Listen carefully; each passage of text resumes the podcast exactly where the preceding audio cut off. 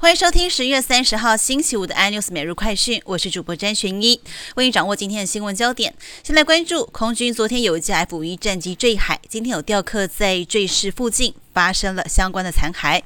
当中包含了有飞行员名字的头盔内衬。目前海军还有民间都开始进行打捞作业。国防部长严德发也承诺一定会优先汰换台东联队三十三架的 F 系列，目标三年之内全数更换完成。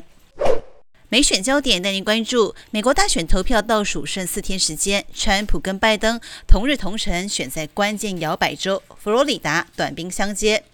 川普强调他任内的经济成就，拜登主攻政府防疫失败，而在关键时刻却爆出了川普所属共和党在威斯康星的竞选账户遭到骇客篡改捐款的付费账号，盗用金额高达了台币六千六百万，FBI 已经介入调查。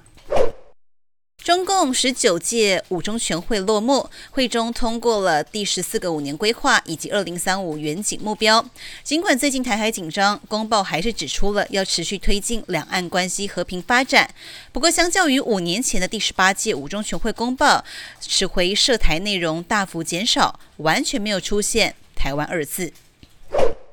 美国国宝级歌后芭芭拉史翠珊在推特发文，大赞台湾对于武汉肺炎防疫成功，只有七人死亡。还称赞说：“这就是真正的领导力，就像令人称赞的台湾女总统蔡英文。”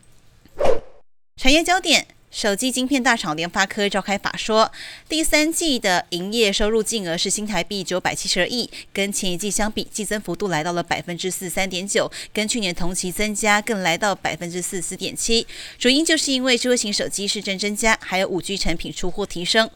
外资圈也看好后市，同时提高联发科目标价来到了八字头，台积电目标价喊到六百块钱。更多新闻内容，请锁定有线电视八十八 MOD 五零四 iNews 对阵晚报，或上 YouTube 搜寻三立 iNews。感谢台湾最大 POCKET 公司声浪技术支持。你也可以在 Google、Apple、Spotify、KKBox 收听最新的 iNews 每日快讯。